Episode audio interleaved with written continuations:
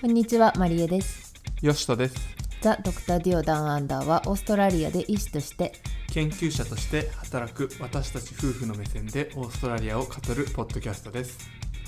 今回は、えー前回に引き続き、えーアメリカで働いている古田先生をお呼びしてアメリカとオーストラリアの臨床医から見た違いについてのポッドキャストの後編でございます。はい今回も、えっと、前回も最初にお話をしたんですけれども今回もあの個人の意見になります、えー自分が所属する団体だったりとかあとは、えっとまあ、全体の意見。ないしは、まあ、情報の信憑性っていうものを保証するものではないということに、えっと、ご了承いただければというふうに思います。はい。では早速お聞きくださいでなんかちょっと今さ聞いてて思ったんだけど面接ってさどんな感じだった？てか就職ってどんな感じだった？就活の流れって。就職の流れは、うん。まあ、日本のあのマッチングともうほとんど一緒のプロセスなんだけども、うん。なんだろう、まあ、まず科を決めて自分の。うん。まあ極論一つの科じゃなくて、いくらでもどの科、いくらでも科をアプライできるんだけども、まあ、基本的には普通は一つの科を決めて、うん。あの、これは小児科だったらアメリカで200何十個ぐらいあるのかな。うん。でそのうち自分が興味あるプログラムをピックアップして、うん。アプライして、うん。で、そのアプライの際には、まあ、いろんな書類があって、まあ、うん。もちろん、あの、医師国家試験のスコアとか、USMD のスコアとか、え？あと、んでした。国家試験のスコア必要なんです。国家試験ってあれね、あの、国家試験だ、アメリカの国家試験。あああ USMLE の点数？いや、今、あの、このリスナー的に USMLE って言葉が認知されてるかわかんない されてる確かに確かに。ありがとう。気を使ってくれたの。そう。あの、そう、日本の国家試験のスコアは関係ないです。アメリカのねそっかそっか。そう、アメリカの、そう、医師国家試験のスコアと、うん。あとはパーソナルステートメントっていう、その自己エッセント、うんうんあと推薦状が、うん。まあ最低3、4枚ぐらい。うん。で、あと CV か、履歴書。あとまあ大学の成績書とか、まあそれはもうどこの国もそうだと思うんだけど、そね。でそれをまず9月ぐらいまでにアプライした後に、でそこから、あとはこう、面面接をいかにもらえるかっていうフェーズに移って、なるほど。そう、待てば待てばもなかなか連絡が来ないみたいな。いやーみんなよく言うけど。ねそう。で、で大体その面接シーズンが、うん。あの9月にそのオープンして、で、面接が大体10月からうん。1月ぐらいまであって、うんで、その間に面接をいくつかこなして、うん。で、その後に、えっ、と、2月ぐらいかな、あの、自分が受けた面接の中で、行きたい順番にこうランキングして、それをランキングって言うんだけど、なるほど。ーそう。で、それをランキングオーダーとして、1番から何番とかつけて、で、プログラム側も自分が、自分のプログラムだと面接したアプリカントを今度はあっち側のランキングして、うんで、最終的に3月にマッチングって言って、なるほど自分がマッチしたプログラムが発表される。で、ちょっと面白いのが、うん全然面白くないんだけど、これはうん個人的には。うんあの、3月の中旬の月曜日にマッチしたかどうかが発表される。まずイエスかノーか。はいはいで、マッチした場合はただ、コングラチュレーションっていう メールが届いて、うんで、そうすると金曜日にまたメールが来て、そのメールでどこのプログラムにマッチしたかが、え？だからその1週間、やだなんかこう、マッチしたけど、え、どこの州なの？みたいな。ー そうなんだ。これはアメリカ人もそう一緒。で、アメリカ人はマッチするのは当たり前だから、月曜日はどうでもよくて、でも外国人からしたら、マッチしたかどうかがまずめちゃめちゃ大事だから、確かに。月曜日がすごい大事で、そっかそこで。なんかさ私さアメリカに学生の時に3月にちょうど留学しててで、ね、まさにうちの病院ね。そうそう今ね古田君が勤務してる病院に実は偶然6年生の時に留学しててあのさマッチデーっていうのがさあるじゃない？でマッチデーのイベントにうちなんか当時の一緒に回ってた学生に連れてかれてそのマッチデーのなんかすごい広い行動みたいなとこでマッチしただのしてないだのあのみんな家族とハグをあのすごい何回も見せられるっていうイベントやったんだけど。あれすごいよね。それってさ それはさ金曜日かなそしたら。なんかどこにマッチしたとか。そっかそっか。なんかねどこにマッチしたとか。でこれなんかマッチしてない人って結構公開処刑じゃね？と思って見てたね、いやマッチしてないというかね、なんか全然自分がそう希望してない病院とかにさそうっていうのを見ててでもすごいイベントだなと思って見てた。そんな一あれがすごい大イベントだよ。すごい一大イベントだよね。でどこにもあるのか分かんないんだけど結構でもマッチの日とかは私ツイッターでも結構いろんな人フォローしてるから、まあ、ツイッターが結構荒れるマッチしただの。してない。してないだの。マッチデーはでもアメリカ人の中でも本当に一番大事な日だから、もうみんな、なんなかわかんないけど、本当に泣いて喜ぶ人も全然いるレベルえー、の超大事。面白い。なるほどね。うー、ん。そっかそっか。でもいいよね。一大イベント。うん。逆っていうのにがアメリカの就活アメリカののプロセス。ね。逆にオーストラリアは。いやオーストラリアは前にしたのかもしれないけどえうちもマッチで欲しいわ。ちょっと楽しそうだし。なんかえっとねオーストラリアはまあどのポジションで就職するかにもよるんだけどもしスタンダードパスウェイで来るんだとしたらまず二手に分かれます。病院に就職するか GP になるか家庭医になるか。で家庭医になるんだったら実はもう一個試験が必要でペスキーっていうその試験に受かって初めて家庭医になれるし家庭医っていうのは結局クリニックだからクリニックに就活をする形になるのね。病院じゃなくて。だからもうそれはもうクリニックが求人をどこかにしてることもあるけどそうじゃなくってクリニックになんかアルバイトみたいな感じで手渡しでレジュメをめっちゃ持ってって今就活してるんですけどみたいな感じで採用につながる人が多いかな。なるほど。うん、で一方で病院にもし勤めるってなっておおむね病院に勤める人たちはまあいずれ GP 家庭医に行く人ないしは何かしらの専門医になりたい人たちが多いからもちろん GP 専門医っていうのもいるんだけど GP 専門医は病院と GP 両方やんなきゃいけなかったのかな？なんか忘れちゃった。けど、えっと、GP 以外の専門医になりたい人たちってなると病院に就職しなきゃいけないのね。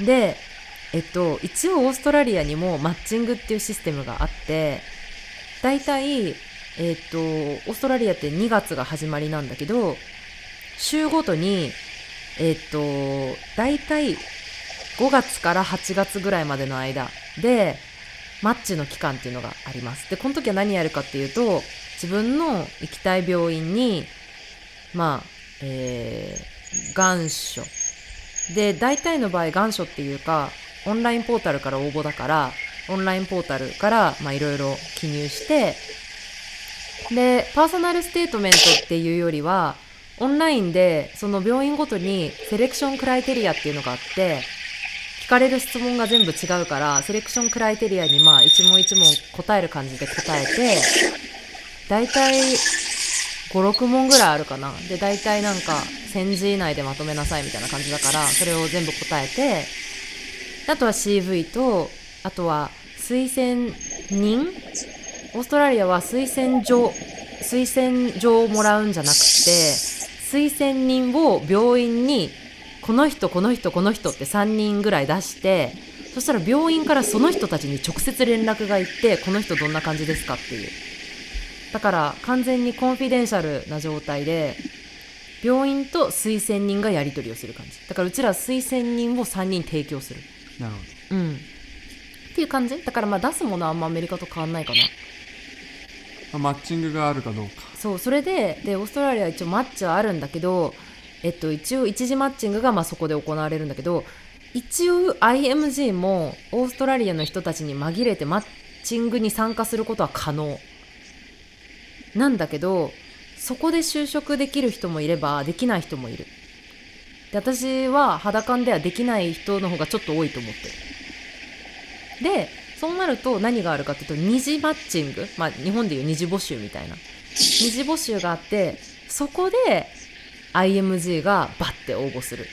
こともできるしあとは病院ごとに 病院とかあとは週だったら週ごとにあのなんかなんていうの？ななんていうんだろう？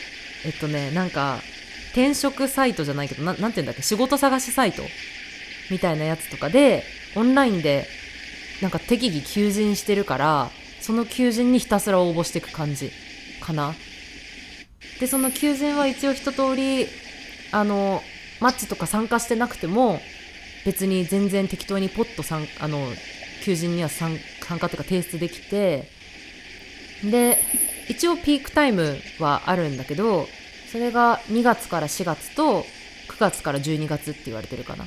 その2つがピークタイムで9月から12月はまあその一次マッチングが終わって二次募集をしてる時期だから人を埋めようと思ってバッてみんな病院が求人を出すから大体9月から12月ぐらいは1個 IMG にとっては応募のホットスポット。で2月から4月は2月始まりでなんか3週間とかで辞めちゃう人ってそこそこいるらしくて急遽穴埋めで必要だから2月から4月も結構求人が出る。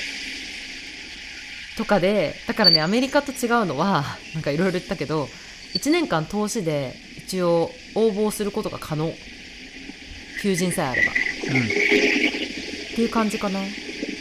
なるほど。で自分の場合はマッチングにはもう初めから初っ端からもう参加しないででまあ時期的なこともあったし参加しないで自分は病院のそのポータルからまあこれもポジション次第では何百個も何百個も応募する人って少なくないんだけど自分は3つ応募してで一応3つ全部インタビューしますかって来て最初にインタビューした1つでそのまま採用が偶然決まったから就活は結構ラッキーだったかも。なるうん。でも全然実は労力をそんなに使ってないというか。すごいね、3つ出して3つ呼ばれるっていう。なんかちょうどコロナっていうのもあったらあったみたい。なんかコロナで人が足りてないって言ってた。本当ほどに足りてなかったんだよね当時。だから需要があったのとあとはあのほらアメリカの場合ってみんな USMLE のそのなんて言うんだ？2CKOET っていうのは終わってることが前提じゃん。だからみんなスタートラインが一緒だと思うんだけどオーストラリアって試験2つあって1個目を受かってる人と2個目を受かってる人っていうの両方就職できるのね。私2個目まで受かってて2個目まで受かると圧倒的に採用率上がるんだよね。それもあったかも。うん。あとはまあなんか臨床のギャップが短いとか,、まあ、なんかいろんなことがあったけど結構ラッキーだったかも当時。なるほどな、うん。アメリカはまあ例外があるかもしれないけどほとんどマッチ。てかみんなマッチ。みんもうなんていうかその病院のポータルでとかっていうのはない。みんなマッチですか？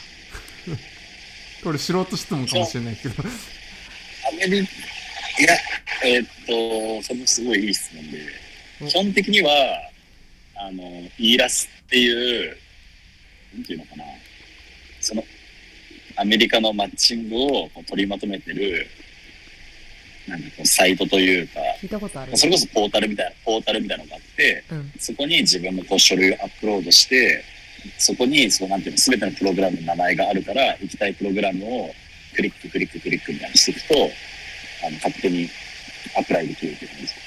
えそしたらさ personal statement とかってさ病院ごとに書か書き直しとかしないの？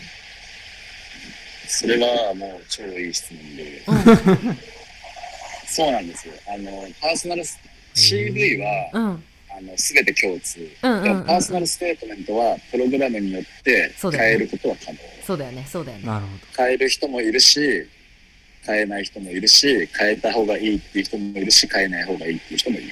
まあまあ確かに。何が正解か分かんないよねそういうのって。どなるほど。そう。なるほどなるほど。うん。そうか。確かにそっか。でじゃあじゃあ選択してってえそれで？マッチしないマッチしないっていうかマッチせずに就職するパターンってあるの？アメリカは。マッチでしなその月曜日にうん。アンマッチになると、その後にscramble っていうのかな SOAP っていうのかなちょっと名前今どっちどっちの名前か忘れたけど、うん。 unma unmatch した人がだけで戦うっていうイベントが金曜までに 繰り広げられて。えー、敗者復活戦ね。あでも確かにそうかマッチングのシステムだから空きができちゃうところがあるんだ病院の中で。ああなるほど。そう意外といいプログラムが空いたりするんだよね。いいプログラムもそうちょっとなんていうのかなあいいプログラムがあのしどうせ来るでしょみたいな感じでかなり絞っちゃって意外と空きが出ちゃったんだよああなるほどなるほど。なるほど。確かにシステム的な問題で。そそれを今度は争う戦いが始まるらしいけどあんまりそれをあんまりそそういう人聞いたことがない。それにかけ可てる能人は聞いたことないってことね。最初からそこにかける人はいないよねなかなか。そうそう。あのそれこそイカシカの後期とか千葉大の後期みたいなあ感じ。の わかりやすい。最後までがん頑張った人が勝つみたいな。ちょっと運みたいな。なるほどね なるみんほどね。な結構諦めちゃうけど。難しい。なるほど。確かにでも結構でもまあなんて言うんだろう。一発勝負まあ実質一発勝負っていう意味ではすごい分かりやすいかなっていうふうにも思う反面例えばアンマッチになっちゃったら1年間待たなきゃいけないわけじゃんアメリカの場合って。そう。それが大変だよね。なんかもうまあお確かにそこはまあちょっそう、とうんなんていうかまんべんなく1年間あるかもう1年そこで決まっちゃうかみたいな差は確かに感じるね。そうだよね。違いはあるねあとプレマッチっていうのもあって、うん。その3月を待たずにして、12月ぐらいでもう推薦入マッチが決まっちゃうっていう、あの、推まあ、裏道、裏道なのかわかんないけど、そういうプログラムもいくつかは、そうなんだ、栄養入試みたいな感じでもうそういう枠を作ってるところもあるみたいな。印象ですか？でもまあ分かりやすいかも。うん。もうタイムラインがはっきりしてるからうん。フォローしやすい、まあやること決まってるしねうん、もうだって、うん準備するそのマッチに向けて命をかければいいっていうことは分かるよね、うん。アメリカ行きたいんだったら、うん。確かに。そうそうなんか、まあおもうオーストラリア結構一個応募したらもう次また応募して応募して応募してって言ってなんか一年間ずっとマジで応募してなんか結構そのなんか IMG の大きいグループみたいなのがあるんだけどなんかそこで私は600ポジション応募しましたみたいな人とつまものみたいな人いてなんかその600ポジションを応募して分かったこととか言ってまとめてたりして。えー。だからなんて言うんだろうオーストラリアも応募したら次応募したら次毎日どこかに応募しろとか、1病院から不合格来たら次10病院応募しろとかなんかとんでもないことがいろいろ言われてて。まあどれが本まあ本当というかだからずっととかなんて言うんだろうキリがない気がする、まあいろいろあるうん、終わりがないし諦めもつきにくいと思う。っうーんて今思った。ね結構違うね。やっぱ違うな。そうかね。アメリカだと最初の時点でいくつか出すか決めないといけないから。もちろん途中から追加もできるんだけど、うん。多分追加したしたらもうそれは遅いから、なるほどね。そう最初の時点でどれぐらい出すかを決めないといけなんか難しいよね。例えばなんて言うんだろう。例えば目的がアメリカに行きたいっていう人だったとして何かでもいいからアメリカに行きたいっていう人も中にはいると思うんだよね。でそうなった時に例えば何かに出すのがいいかとかさそれこそ勝ちやすいプログラムはどれかとかさそういうのを考えちゃわなきゃいけなかったりするから大変だよね。に逆に考えるとマッチングで妥協に妥協を重ねて確実にマッチするみたいな戦略とかも、まあ、なくはないみたいなその感じなんですか？アメリカ的には。なんていいうかそやのいや確約なんかできいや、ない価格できないいけど、違う、なんていうか、その、もうな、な、どこでも行く。何かでもいい。みたいな。応募の仕方。応募の仕方もだったら、まあ、もちろん確率はあ上がってまあオーストラリアもそうか。そういう応募の仕方もあるの？うん、まあやっぱ戦略っていうのは絶対どんな人でも大事でう、ん。自分も戦略的にやったところもあるし、うん。でも、よく聞くのは、あんまり日本では聞かないけど、例えばちょっとこう、途上国とかも、とりあえずアメリカで医者をやりたい。うん。でそのために、いわゆるこう、割と入りやすいプライマリーケアとか、内科小児科家庭医うん。とかに全てにアプライして、うん。実際だって内科と小児科と家庭医に全部アプライするとかっ何がしたいのって感じだね。まあでもそれがなるほど。主目的の人もいるわけだよね。アメリカで働くっていうのがなるほど。でもやっぱりそういうのはもう問題になってるというか、まあ、見る人がやっぱり見ればわかるアプリケーションで、例えば、まあ、もちろんそれ例えば同じ大学のさ、うん。内科小児科家庭医に全部アプライしたらさ、まあ、バレるのかはわかんないけど、バレたら、まあ当然取りたいとは思われないだろうし、確かに。そりなるほゃどね。そうだわな。るほどなそうなるほど。あ例えば CV 見てもさ、内科でも実習してたり、家庭医でもやってたり、小児科でもやってたり、外科でもやってたり、え、何がしたいの？みたいな。確かに確かに。そなるほどなるほどなるほど。りゃそうだよねそりゃそうかも。そう。だから確率は上がるかもしれないけど、一貫性はないよねアプリケーションとして。そう。うん、まあ、なかなかそれでいいプログラムには、どっかのプログラムには入れるかもしれないけど、いいプログラムに入れるのはまた難しいかもしれない。なるほどねなんかそういう意味ではオーストラリアはもう例えば下下っ端というか成功法で下からスタンダードパスウェイで来た人に関しては HMO、RMO もうそのさっき言ったけどレジデントっていうポジションに応募するっていうのが決まってるから何かっていうのを決めなくていいんだよね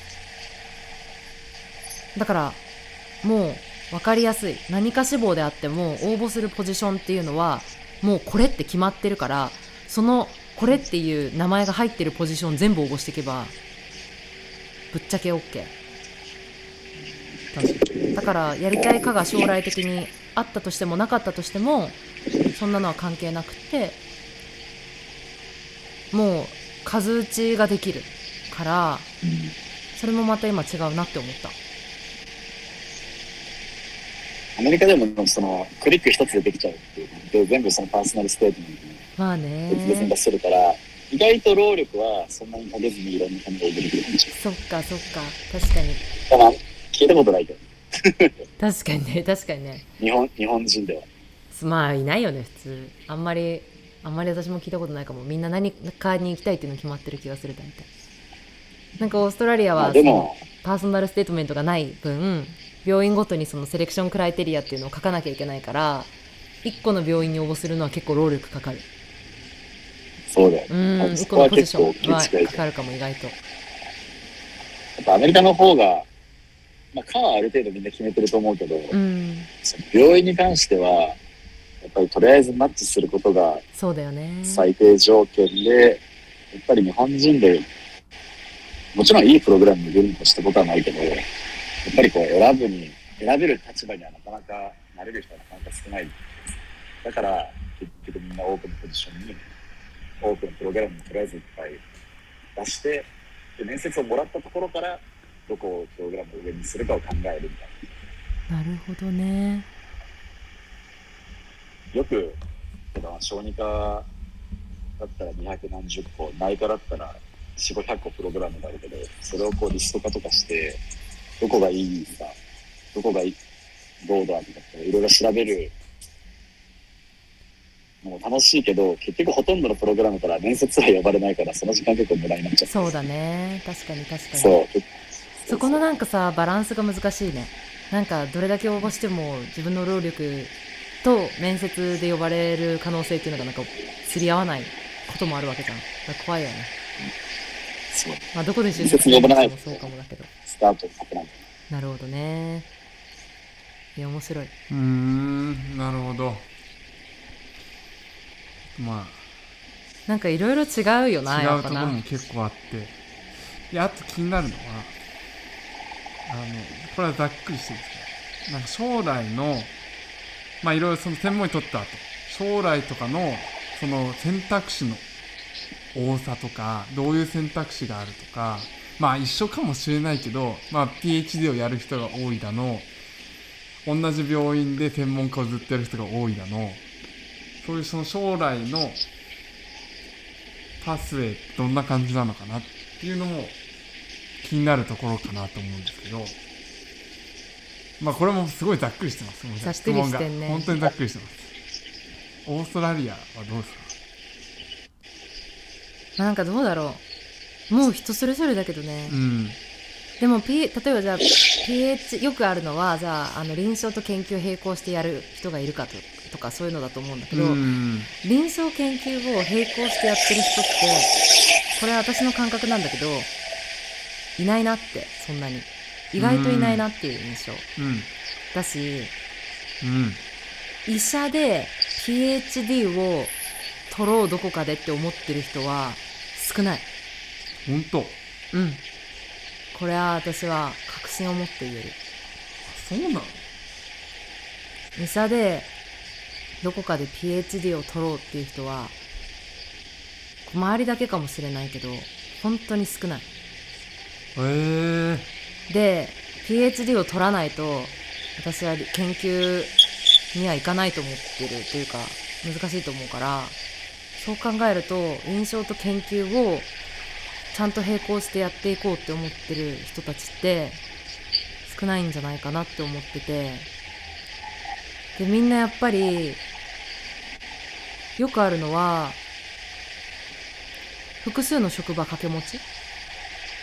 はいはいはいはい。で働いたりとか例えば公立と私立を掛け持ってこれってまああの専門医を取らないとダメなんだけど専門医取るまでにそれはやっちゃいけないんだけど専門医を取ってからは公立私立を掛け持って仕事したりとかあと例えばパートタイムで仕事をして残りは趣味に全振りとかそういう人たちの方が見るかな。だからまあもちろんその研究をやってる人がいないって言ってるわけじゃないけど研究と臨床を並行してやってる人っていうのはそんなにいないっていうことが言いたい、なんか印象オーストラリアの印象はうん。コンサルタントが研究してるよね基本的に。でコンサルタントってまあそのせ専門医取った後の人だけど、うん。その人はあんま病棟にすごい顔出すかっていうとそんなに出さなくってそう外来やりつつ研究やってる。そう。っていう印象は結そう構ある。だからオーストラリアって専門医を取ったらもう病棟にはそんなに顔出さなくていいことが多い。ような印象を受けるよねあいやいやなんて言うんだろう。あもちろん出さなきゃいけないんだけどなんていうの？まあまとめ役？っていうか管理役だから実際の足になるのはレジストラではいはい。コンサルタントっていうのは名前の通りコンサルトされる人だからうん。要はあの患者さんのことを最悪別にみんなちゃんと把握してる必要っていうのはないかもあるわけ。そうじゃないかももちろんあるよ。だから日本の応弁みたいな感じでずっと病棟にいいるとかそういうことじゃなくて結構朝来て回診したら帰るとかそういう感じなんだよね。なるほ専門医って。うん。だから専門医と、取ったらまあそういう感じ。だから、うん。そうするとじゃあ残りの時間何やるかって言ったら自分のプライベートプラクティスでえっと臨床をする。か研究をするか。どっちかだと思うんだけど、あまあ他もあると思うんだけどプライベートプラクティスでやってる人たちの方が圧倒的に多い。どなるほと思う。っていう感じ。どなるほかな。研あ究研究しやすいけどね、と思うけど。どなるはい。ほどアメリカはどんアメリカは、まあ、よく言うのはアメリカだとそのなんか多様な働き方っていうのはよく言われるけど確かにそれは本当にそうでうん。例えば極端な例で言うとあの夜しか働かないなんていう名前か忘れたけど夜専夜だけのホスピタリストみたいな職業もあるし、で例えばホスピタリストだったら1週間働いて1週間オフとかで多分それは自分でカスタマイズできる。なるほどね。で、研究に関して言うと、大学ですかちょっと。待って古田くんかと思ったわ。で、今。で、あの、研究に関して言うと、うん多分雇用の時に何割臨床で何割研究で何割教育みたいな多分選べるっていうのを聞いたことがあって、で、じゃあ、例えば自分の研究半分、臨床半分みたいな研究8割で臨床はちょこっとだけやりたいみたいな、自分で選べばいいじゃんって話だと思うんだけども、うんうん。結構研究メイン臨床少ないっていうのは結構難しくて、それはなんでかっていうと、うん。まあそういうのを、まあ、フィジシャンサイエンティストっていうところなんだけど、うん。で多分フィジシャンサイエンティストも、まあ、いろんな、多分半分半分の人もいれば、研究8割、研究9割のことをフィジシャンサイエンティストって言うっていう多うん。分いろんな説があるけど、うん。例えばじゃあ臨床2割、研究8割の研究メインでやりたいっていうと、大学側は臨床の分のお給料は出すけど、研究の分は出さないので、自分でグラントを取ってきてくださいって話になるから、結局グラントを取り続けないとあ大学に入れないっていう、ー。だからあそのフィジシャンサイエンティストで生き残るっていうのは、少なくともアメリカではすごい多分厳しくて、あそうなんだ。そう。で、意外かも。特に、思ってたのと違う。さらに、うん。小児科とか厳しい現実は、例えば小児科ってこうお金にならないから、これはなんかよく聞く話だけど、例えば小児科の、あの、小児が例えばじゃあ、消化器内科に比べると、うん消化器内科だったら、その病院側が求める臨床の、うんそのなんか、 achievement というか、うんそれを、まあ、数日内視鏡やるだけで稼げると。でも、小児科だとそれを1週間ぐらいの勤務が必要。なるほどねそう思うとやっぱりお金の稼げないか、例えば小児科みたいな科だと、フィジシャンサイエンティストで生き残っていくっていうのは厳しい。なるほどね。なるほどね。なるほどね。そうか。それ確かにそれは多様なキャリアパスはあるけど、それをじゃあ自分ができるかっていうと、あの、厳しい競争社会が待ってるって感じだ。確かに結構グラントのこととかを私ツイッターで何人かもちろんあの直接は知らないけどフォローしてるアメリカでやってらっしゃる先生とかを何人かフォローしてて確かにすごいグラントのことを強調して話してるなという印象はあったのね。そういうことなのかなって今思った。てかあれだな。確かにその臨床医として働いてる分しか給料もらえないっていうのが結構しんどめな気がするそれが。いやてかもう病院にこなんていうかその病院にでも研究者として雇用されてるわけじゃないっていうことでしょ。そうだね。研究者としてこなんていうかあのオーストラリアだったら多分研究者として雇用されてるからそう。一応大学とか病院からも給料は出るんだよ。うん。そうだね。だからでそうだね。どっちかっていうとこれは分かんないですけどオーストラリアにおいては医学研究は結構臨床医とか臨床やりつつ研究やってる人の方がグラントは取りやすい可能性が高い。そうだね。っていうのはそのまあこれは多分グラントの総額の規模の、まあ、話だと思うんですけど、まあ、アメリカは、まあ、かなり規模が大きくてでその中ででもまあ研究者も多くてそれで結構コンペティティブっていうのがあるとは思うんですけどオーストラリアだとやっぱそのなんて言うんだろうな結果が出やすいというか、まあ、患者さんに利益がある研究にお金を出すっていうのが、まあ、スタンスなので、やっぱその医者がやるような介入研究に対してお金がすごいつきやすい。研究において。っていうところがあるので、で、多分、コンサルタントとかは、うんは外来やりつつ研究をやるっていうようなパターンも多いから、だから結構専門医になって、まあ、さっき PhD やる人いない全然って言ったけど、まあ、いないことはもちろんなくて、まあ、私の肌感では23割ぐらいの人はやってる感じ。うん。で、まあ、その23割の人たちはでもまあもちろん PhD やるなり研究やりなりだけど研究に対してもお給料は出てるしもちろん。病院のワークに対してもお給料は出てるしでさらに多分今ヨシト君が言ったみたいにグラントも取りやすいっていうのでなんかまあサポートされてるそういう意味ではそのサポートはされてるしやりたいですって言ったらできる環境は一応整ってる方なのかなって思った。うーん。かな。でもまあこれはでも雇用形態にもよりますね。まあオーストラリアもグラントを取らないと研究できないような多分施設もあるので。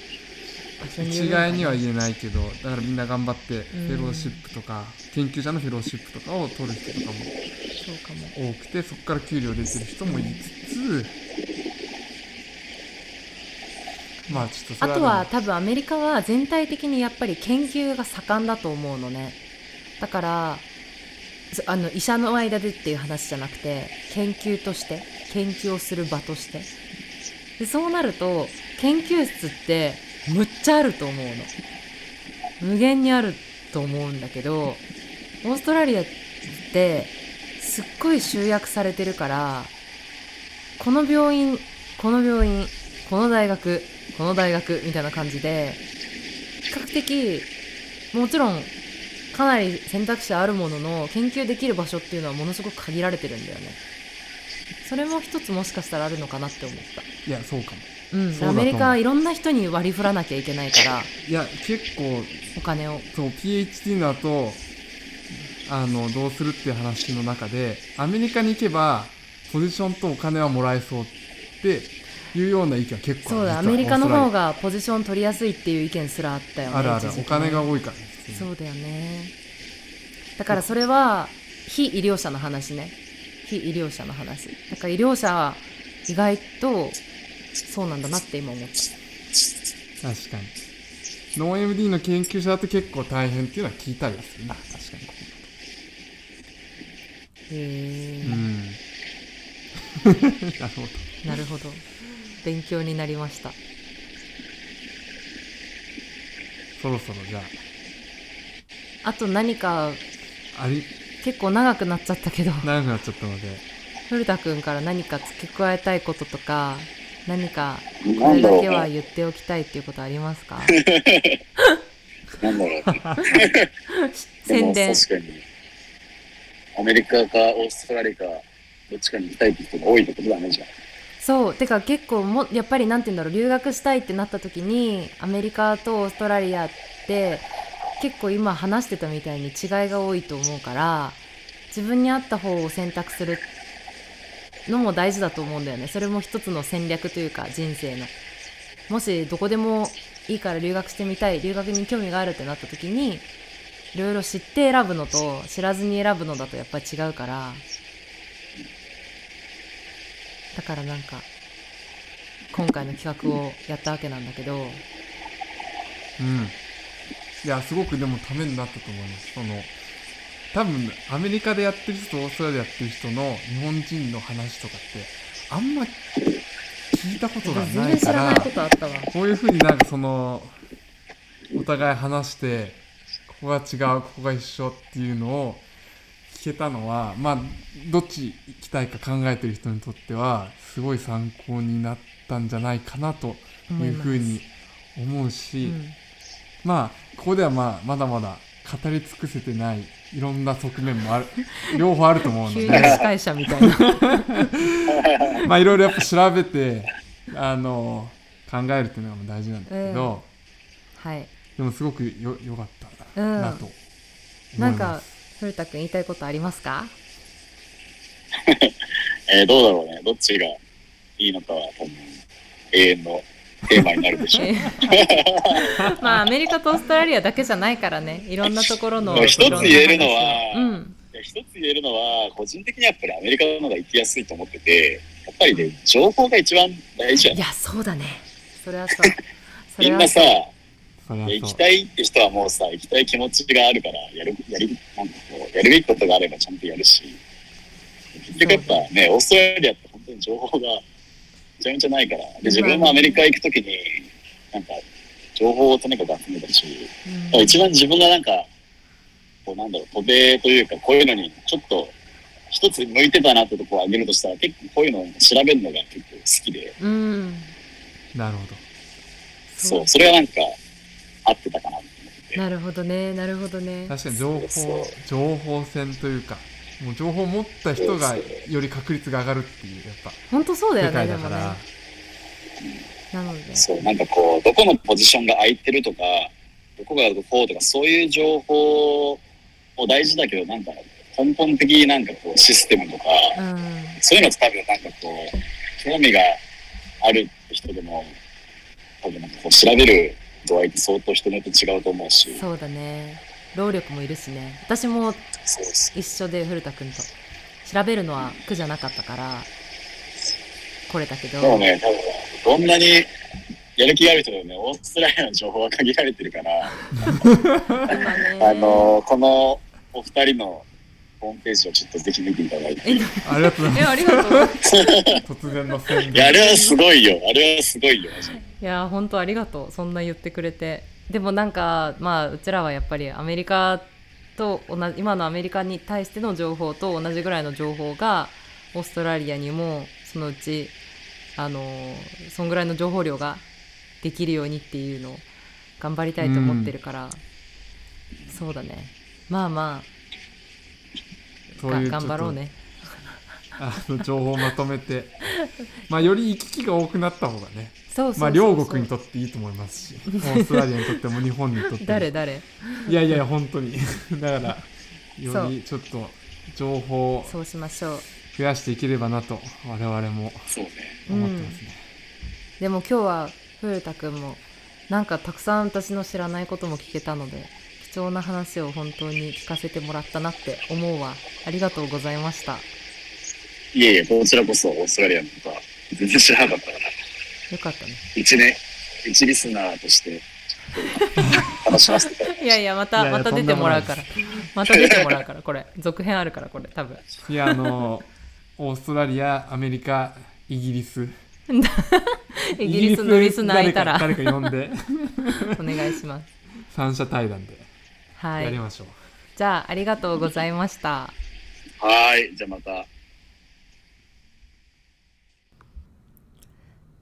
というわけで、えっと、今回は、えーアメリカとオーストラリアで働く若手医師の対話の後編を、えー聞いていただきました。えっとまあメルボルンとあとは、えっと、アメリカの、まあ、東の方っていうのでうん。時差が多分何時間だ？13時間ぐらいあったのかな？うん。というわけで、えっとまあ、こちらが夜で古田くんには夜勤明けにあの予定を組んでいただいて古田くんどうもありがとうございました。ありがとうございました。はい聞いていただいた皆さんもどうもありがとうございました。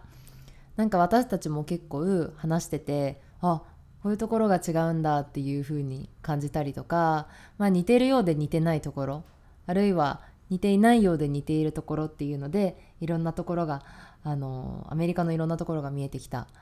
いいうん。濃密な1時間半だったんじゃないかなっていうふうに思います。うん、なかなかこういう違いについて聞ける機会っていうのはなかったので、ね。すごくいろんな面であの違いが見れてすごく興味深かったですね。うん。はい。どうもあということでりがとうございました。あり。がとうございました。このポッドキャストは、えー Spotify、Apple Podcast、YouTube で配信中です質問感想リクエストは Instagram か Twitter よりおお寄せください。また過去の配信やブログはよしとマリエ .com よりアクセスできますのでぜひご覧ください。それではまた次回お会いしましょう。さようなら。さようなら